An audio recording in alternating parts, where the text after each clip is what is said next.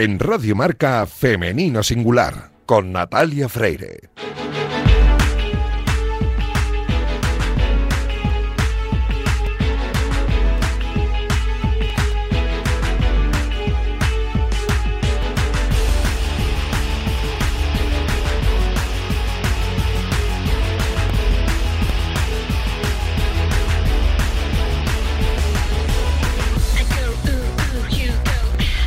Muy buenos días y bienvenidos un sábado más a este espacio de radio en el que nos empeñamos en dar visibilidad y voz a las mujeres que hacen que nuestro deporte sea cada vez más grande. Nos encanta ver triunfar a nuestras deportistas, ya sean hombres o mujeres, pero permitidnos que en la próxima media hora hablemos solo en femenino singular, que es el nombre de este programa que escucháis ahora mismo en la sintonía de Radio Marca. Os recuerdo que podéis encontrar los audios de nuestros programas en todas las plataformas de audio y también en la web de marca.com. Y a los mandos técnicos esta mañana me acompaña Javier Fernández, que ya está haciendo que todo suene a la perfección. Y este que comenzamos es el programa 255. Y como es costumbre en esta temporada, lo hacemos hablando con Irina Rodríguez sobre el entrenamiento invisible. Arrancamos ya. that you brought us here when all's an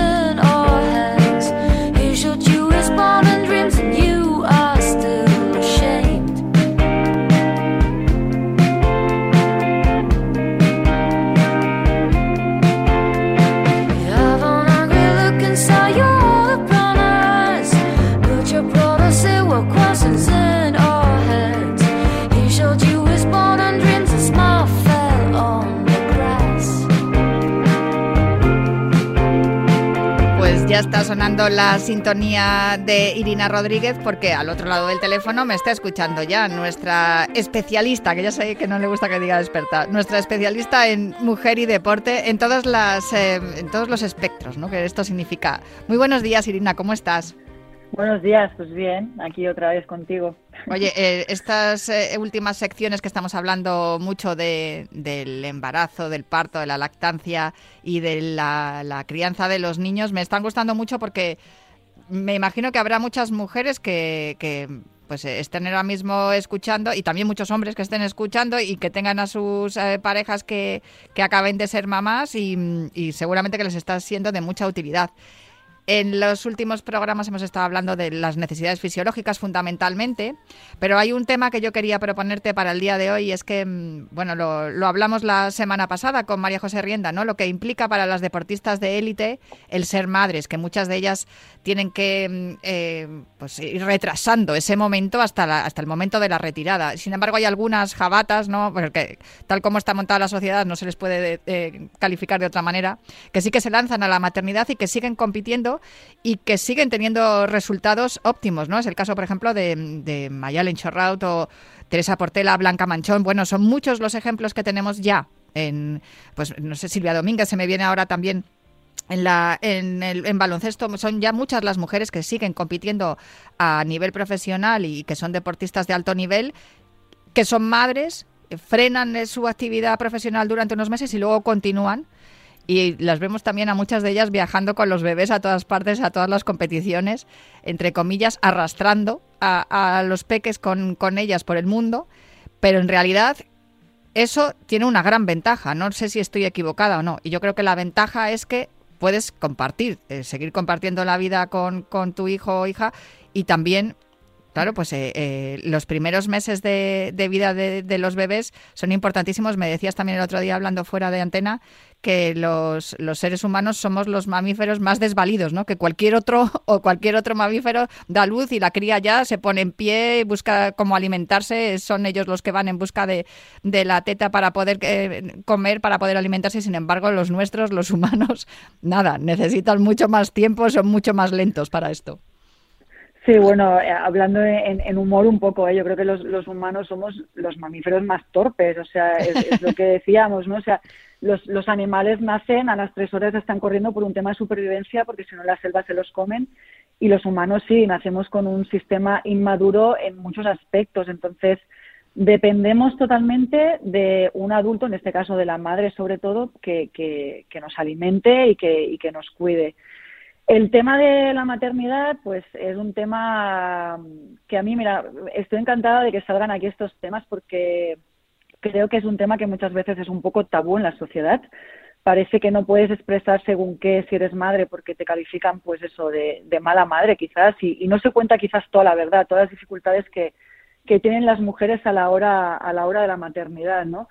Es verdad que hay muchos tipos de maternidad, todos son, ninguno es cuestionable y ese tipo de maternidad lo escoge cada madre y cada mujer en cada momento y el que escoge es el suyo y es correcto y está bien.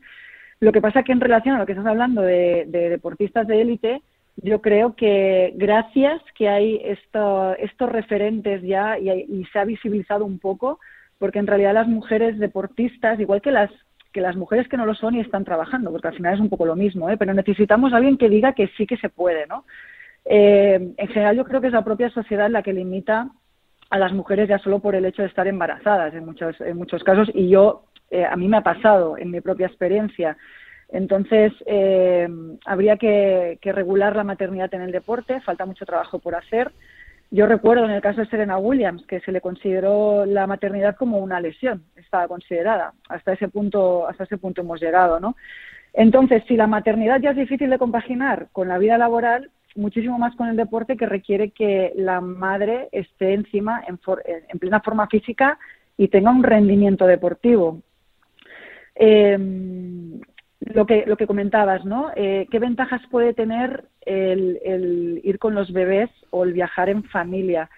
Yo creo que aquí, eh, y a mí me ha pasado también, yo he tenido que hacerlo, creo que cuando los bebés son pequeños, la, gran facilidad o la gran ventaja es que al no estar en edad escolar, eh, te los puedes llevar contigo y un bebé súper adaptable. Es verdad que requiere una rutina, unos cuidados y eso es la prioridad, pero, pero es una época fácil, fácil para el bebé, no, no tanto quizás para la madre que requiere otro tipo de esfuerzo y requiere también un soporte por el entorno y un apoyo familiar y una conciliación familiar más, eh, más adecuada ¿no? a cada caso.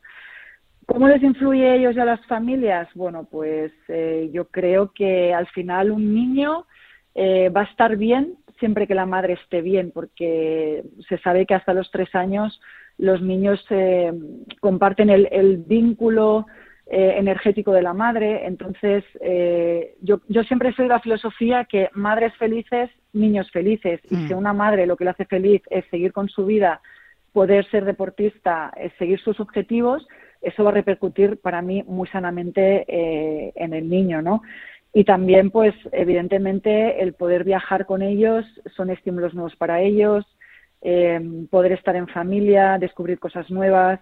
Cuando el niño ya está en edad escolar, creo que es un poquito más complicado, pero mira, una de las cosas buenas que creo que ha traído la pandemia es que nos hemos abierto mucho más al, mundo de, pues al mundo un poco de la, de la comunicación online y hoy en día las clases pueden ser perfectamente a distancia si es algo temporal y también yo creo que puede ser algo compatible, ¿no? Así que creo que también es un poco como cada uno elige vivir y, es verdad que la vida del deportista no entra dentro de, la forma de vida quizás estándar, pero, pero oye, eh, es un estilo de vida más y donde hay muchísimas cosas, muchísimas cosas positivas, ¿no? Creo yo. Me viene a la memoria el, ejemplo de Mayal en Chorrat, ¿no? Por ejemplo, que contaba que con Anne eh, decidieron cambiar de lugar de entrenamiento. Ella estaba en Cataluña y decidieron, pues según ella iba creciendo, pues cambiar, volver otra vez a, Guipúzcoa para, para entrenar allí y poder tener, como tú bien dices, la ayuda del entorno, ¿no? A la hora de, de poder ir a entrenar y según iba avanzando la edad de Anne para para en edad escolar y que claro ya no era tan no era no era tan fácil poder cargar con el bebé a todas partes según van creciendo pues tienes que también cubrir esas necesidades sociales educativas formativas y, y todo lo demás.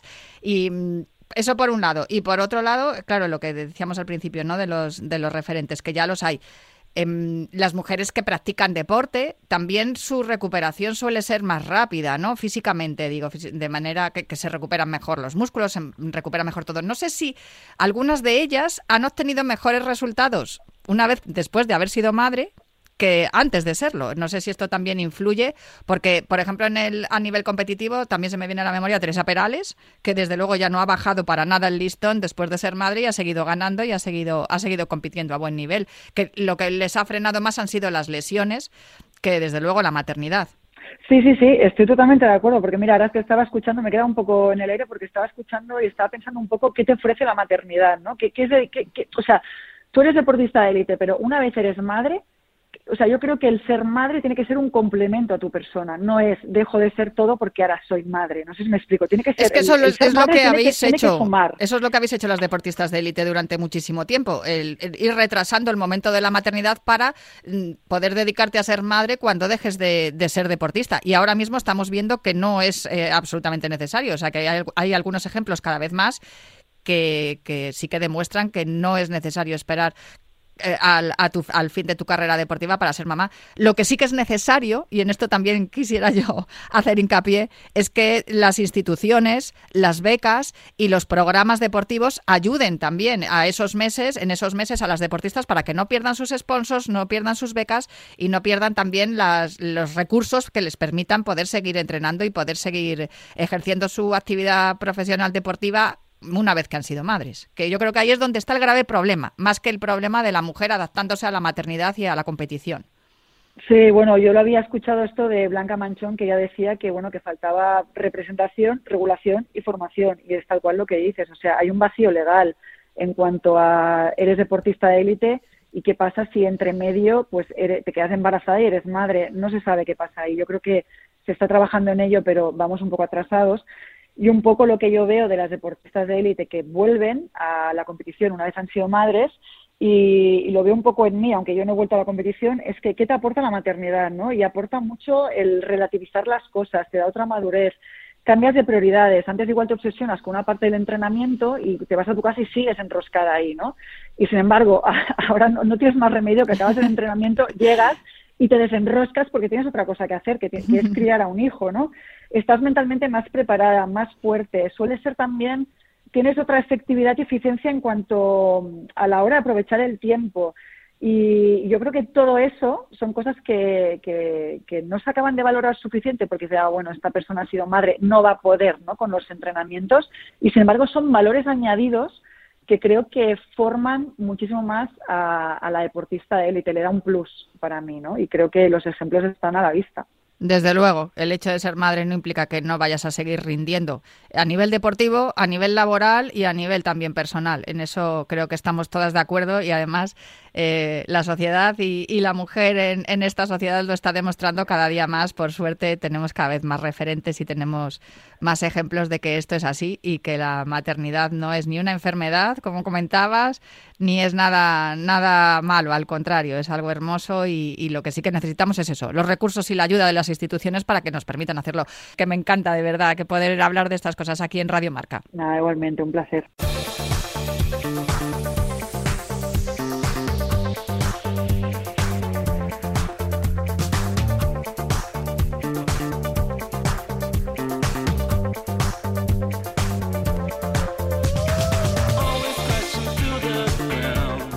Centro de Alto Rendimiento de Madrid acogió este jueves un emotivo acto de reivindicación con motivo del Día Internacional contra la LGTBI fobia en el deporte, que se celebra precisamente hoy, sábado 19 de febrero. El acto fue la primera de las actuaciones de concienciación dentro de la estrategia Iguales en el Deporte, impulsada por el CSD con el objetivo de impulsar la igualdad, visibilizar la diversidad y acabar con la discriminación de las mujeres. Nosotros estuvimos allí y hablamos con algunas de las deportistas que asistieron a este acto, entre ellas Lola Romero, Eli Pinedo y Eva Moral. Pues aquí estoy con Lola Romero, que también ha estado presente en este primer acto de la campaña Iguales en el Deporte para visibilizar a la mujer en el deporte, el deporte inclusivo y lo que nos tocaba hoy, la LGTBI-fobia, que yo creo, Lola, no sé si estás de acuerdo conmigo, que en el deporte brilla por su ausencia. Hay muy poca. Hemos tenido un ejemplo clarísimo hace poco más de un mes con la pedida de mano de Merel Bandongue a Ana Romero Willy y oye, aceptado, emocionante y, perfectamente normalizado. ¿Sabes lo que pasa? Pero es, un efecto natural, ¿no? Yo creo que los sentimientos, eh, y es una de las cosas que mostró precisamente Merel, está por encima de, todas las fobias, ¿no? Eh, lo que es triste es que todavía estemos juzgando eh, a las personas por según a quien quieras. O me parece tan triste que me parece lo normal, y creo que lo normal. Gestos como el de Merel es fantástico. Ella lo hizo seguro que por el sentimiento a su pareja y no por mostrar a la gente que no hay que tener LGTBI-fobia, ¿no? Y yo creo que esas son las formas de mostrar que, esta sociedad tiene que cambiar, normalizándolo como ella lo hizo. Lo que tenemos que intentar, y de verdad yo creo que no solo nuestra sociedad, la sociedad mundial, tiene que cambiar en ese aspecto porque seguimos viendo noticias internacionales de gente a la que a la que se le no solo se le juzga sino incluso se, le mata por estas cosas no eh, en esto yo creo que, que, la OMS es la que más tiene que hacer por porque esto no ocurra en el mundo y que se normalice a nivel global no a nivel estatal o a nivel nacional sino a nivel global. Entonces yo creo que, que si conseguimos que estas cosas se dejen de ver conseguiremos seguro una sociedad mucho más normalizada mucho más justa y sobre todo llena de amor, que da igual a quien quieras. Pues con esas palabras me quedo. Lola Romero, muchísimas gracias por hablar con nosotros en Radio Marca. Tenemos que aprovechar quizá que tenemos esa voz que llega a más gente que igual alguien eh, anónimo de la calle para precisamente poner en valor lo importante que es que se nos trate a todos por igual y que no haya ninguna discriminación de ningún tipo. Yo creo que el deporte además es la mejor manera y el mejor vínculo para hacerlo. Ahora que se acerca el 8 de marzo, que parece que siempre esa semana eh, las mujeres deportistas eh, nos llegan muchas solicitudes de poner en valor ¿no? el que, que somos iguales y, y conseguimos muchos éxitos igual que ellos y que se nos trate por igual. Pero sí, yo creo que, que es fundamental que haya actos así porque hay que darle mucha voz, mucha visibilidad y sobre todo ser conscientes de, de lo importante que es el que todo el mundo tenga igualdad de oportunidades, eh, sea del género que sea y sea de lo que sea, ¿no? Al final es muy importante. Pues Eli Pinedo, muchísimas gracias. Gracias a ti. Sí, un acto precioso. La verdad es que siempre que luchamos por la igualdad en cualquiera de los aspectos es muy importante estar y dar visibilidad. Jamás me he encontrado ningún tipo de discriminación en ese sentido. Sí que puede ser que todavía no se le dé el valor que tiene, por ejemplo, el deporte paralímpico en la sociedad eh, a la hora de visibilizarlo, igual que el deporte femenino. Para ello estamos luchando, ¿no? Y hay muchísimos actos, muchísimas campañas que están intentando que esto sea así y bueno, eh, depende de, de todos que pongamos nuestro granito de arena. Pues muchísimas gracias, Eva Moral, y muchas felicidades, que además estás esperando un bebé. Sí, una niña además, o sea que también otra guerrera. Ahí estamos. Actos como este sirven para seguir reivindicando la igualdad en el deporte y evitar que situaciones eh, complicadas se produzcan dentro del ámbito deportivo. Y ahora vamos a hablar con nuestra protagonista de hoy.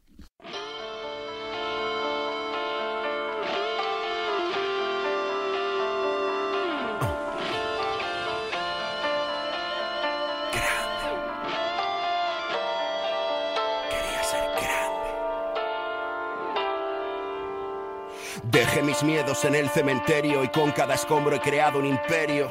No por ser un loco un genio, la perseverancia me cubre de premios. Hoy todas las caras se giran, si el odio me admira, yo no lo planeé. Os abro el libro de mi vida, las dudas de Dios me motivan, lo sé. Lo sé. Quien no creyó en mí no lo culpo. Nunca salí guapo en el póster. De fondo suena el gran Natch. Hemos oído mucho rap últimamente. Tuvimos la, en el halftime show de la Super Bowl, en el, All Star Weekend también estamos escuchando mucho rap, mucho hip hop, pero es que aquí en España también tenemos rap de calidad como este de Natch. Y resulta que esta canción grande nos viene perfecta para presentar a nuestra grandísima invitada en el día de hoy porque además eh, sé que le gusta mucho esta canción. ¿No es así? Muy buenos días. Ana Carrasco, ¿cómo estás? Hola, buenos días. Muy bien. No sé, hemos acertado, ¿no? Con la música. Sí, sí, sí, lo habéis clavado. Esta canción sé que te acompaña desde hace mucho tiempo. No sé si ahora que has cambiado de, categoría y ya no estás en, las eh, Superbikes, ahora que ya estás en Moto 3, ¿tienes otra canción para motivarte o no? ¿Sigues escuchando este grande de Nach? Las tradiciones buenas siempre hay que mantenerlas. Ole, A mí me encanta hablar con Ana Carrasco primero porque tienes un acento de Murcia que ya sabes que yo adoro la región de Murcia y estoy, eh, bueno, pues tengo allí media vida y tengo mucha vinculación con, con la región de Murcia por muchas razones, pero además es que eres una mujer la única que está ahora mismo en el Mundial de Motociclismo, en la categoría de Moto 3, y además llegas con la vitola de, de, ser la primera mujer en alzarse con un campeonato mundial, en tu caso fue en el año 2018. Has sido la primera en muchas cosas. ¿Pesa eso de ser pionera, de ser la primera en tantas cosas, Ana? Sinceramente, no. A mí la verdad es que no, no me pesa. Al final, en el día a día, pues ya siempre lo digo, me considero un piloto más. Mi trabajo es el mismo que el del resto y está claro que estoy muy, muy contenta y muy orgullosa de todas las cosas que he podido ir consiguiendo a lo largo de estos años, pero al final eh, no lo veo como un peso, sino como un respaldo más bien. En cualquier caso, claro, ya llegas con esa experiencia que no tenías al principio en 2013 cuando debutaste en el Campeonato del Mundo de Motociclismo, también en la categoría en la que vas a competir esta temporada en Moto 3, la mujer más joven en competir en, esta prueba, en, esta competición. Y sigues siendo muy joven, Ana, y ahora de vuelta, pero con mucha más experiencia, claro.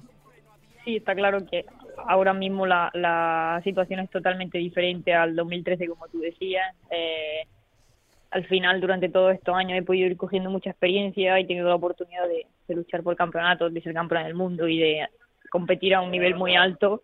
Entonces, bueno, eh, la verdad que eh, afrontó la oportunidad de una, desde un punto de vista muy diferente porque al final cuando llegas tan joven en busca de una oportunidad, pues las cosas se ven de una manera distinta cuando ya en parte te has consolidado como piloto. Está claro. también la moto eh, que, vas a pilotar este año habrá cambiado, ¿no? Con respecto a aquella que pilotaste en, eh, el año 2013, en aquella primera temporada. Y también me, imagino que la moto también será muy distinta a la que has tenido en, en las últimas temporadas en, en Super Spot. Sí, la moto al final es totalmente diferente a la que, a la que había pilotado en, en mi tiempo en Moto 3. Pero bueno, la verdad que poco a poco me voy adaptando y sí que es cierto que, bueno, eh, lo que más me está costando es un poco adaptarme a las sensaciones porque son muy diferentes a, a, la, a la Kawasaki que venía pilotando los últimos 5 o 6 años sí que son dos tipos de moto muy diferentes y bueno, eh, después de tantos años cuesta cambiar ciertas cosas. Estas primeras sensaciones con la, con la moto de Moto 3 están siendo buenas, ¿no? Por lo que estamos viendo. Sí, la verdad que estoy súper contenta. Al final, bueno, tengo mucho trabajo por delante, eh, porque está claro que, bueno, cambiar de campeonato, de moto, de equipo y todo, pues al final se lleva su tiempo pero estoy contenta porque la verdad que cada día que me subo en la moto me encuentro mejor, voy más rápido y me voy acercando un poco a, a los pilotos más rápidos de la categoría. Entonces, bueno, eh, soy consciente de que va a ser un camino largo para llegar a ser lo competitiva que quiero ser, pero bueno, eh, ir mejorando día a día, la verdad que es un buen punto de partida y al final, pues con trabajo acabaré llegando seguro. Has tardado más de lo que muchos de los aficionados al motociclismo esperábamos en, volver al Campeonato del Mundo de Motociclismo, porque después de, ese campeonato, de, ser campeona del mundo en 2018 en Super Sport 300, todos pensamos, va a dar el salto ya, pero ya. Has tardado un poquito más. ¿Es este el momento adecuado para hacerlo? O sea, ¿lo has hecho a propósito, lo de esperar, o es que ha surgido ahora la oportunidad? La verdad que ha sido todo un, cúmulo de cosas, porque sí que es cierto que no se pasaba por mi cabeza al cambiar de, campeonato. Al final, en el Mundial de Superbikes había conseguido una estabilidad, un, equipo que, que, me apoyaba mucho, estar en la fábrica de Kawasaki, y la verdad que estaba tan a gusto que no se pasaba por, por mi cabeza el cambiar. Pero sí que es cierto que se me ofreció esta oportunidad prácticamente en el último momento, y bueno, era, era una oportunidad muy buena para mi carrera, en un buen momento también, entonces pues es difícil eh, decir que no a una oportunidad así. Eh, claro, estás hablando de que te queda un largo camino por delante. Digamos que, aunque tú ya conoces la categoría y ya estuviste muy joven, como hemos estado hablando, pero ahora tienes que hacer un proceso de readaptación, ¿no? De nuevo, porque el mundial también ha cambiado, las condiciones de las motos han cambiado y tú también eres otra piloto más experimentada. Pero, claro, viendo tu currículum, viendo tu, tu potencial, muchos nos preguntamos eh, cuáles son los objetivos del campeonato.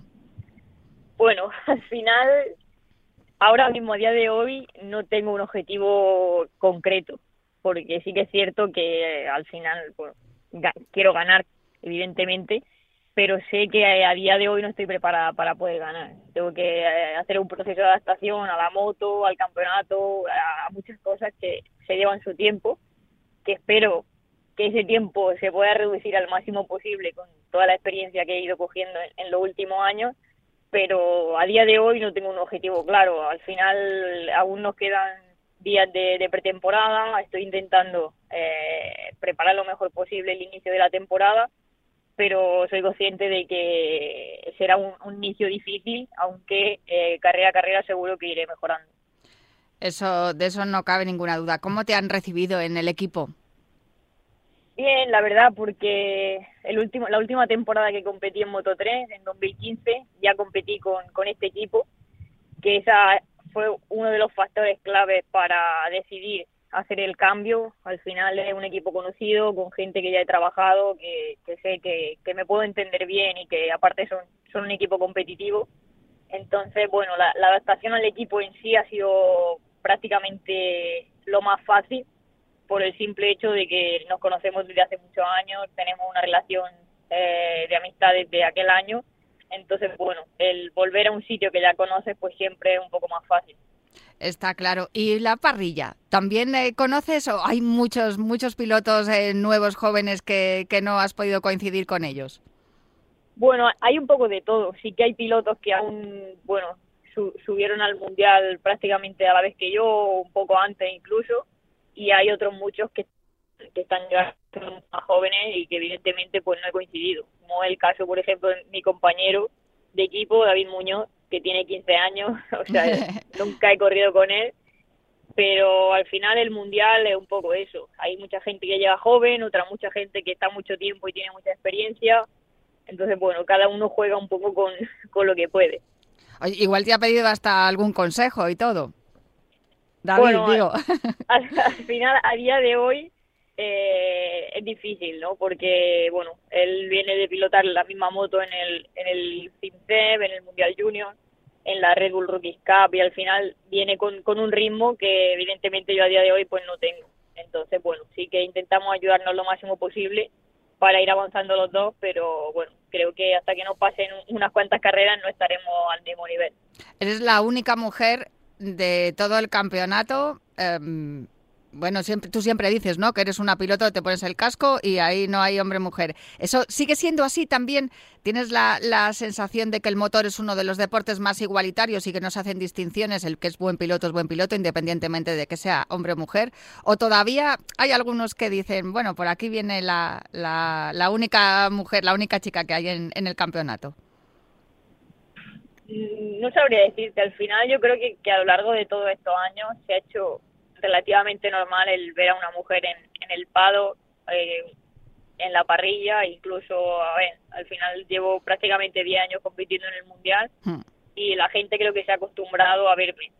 Entonces no creo que lo vean como, al final, para, para mí, yo tengo la sensación de que soy, para ellos soy Ana Carrasco, soy el piloto que soy, he conseguido lo que he conseguido, pero al final no creo que me miren tanto como la, la única chica, sino como, bueno, un piloto con experiencia tal y que, que al final yo creo que ellos me consideran un piloto más también.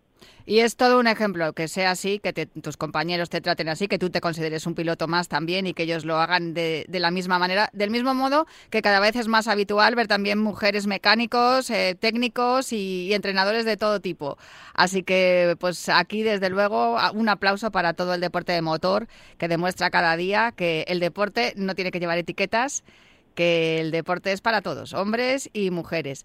Y para nosotros un placer charlar con Ana Carrasco, que para nosotros siempre vas a ser pues la primera campeona del mundo en el, en el motor, en el motociclismo, y que, oye, ¿por qué no? Podemos volver a soñar con que lo vuelvas a ser, ¿no? Porque aspiraciones me imagino que tendrás.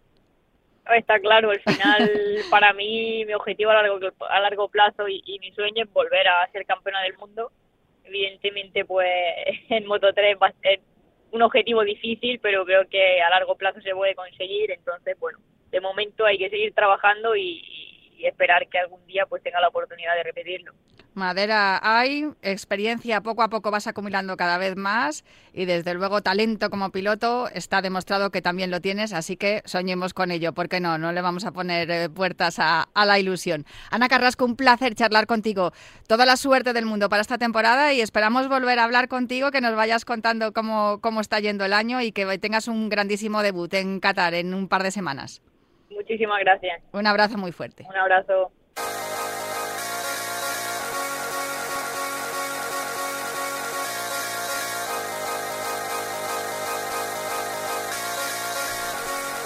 Pues hasta aquí este femenino singular de esta semana. Muchísimas gracias a Javichu Fernández que ha estado en el control. Nosotros os dejamos ya en la sintonía de Radio Marca, pero volveremos el próximo sábado para seguir hablando aquí en Radio Marca en femenino singular.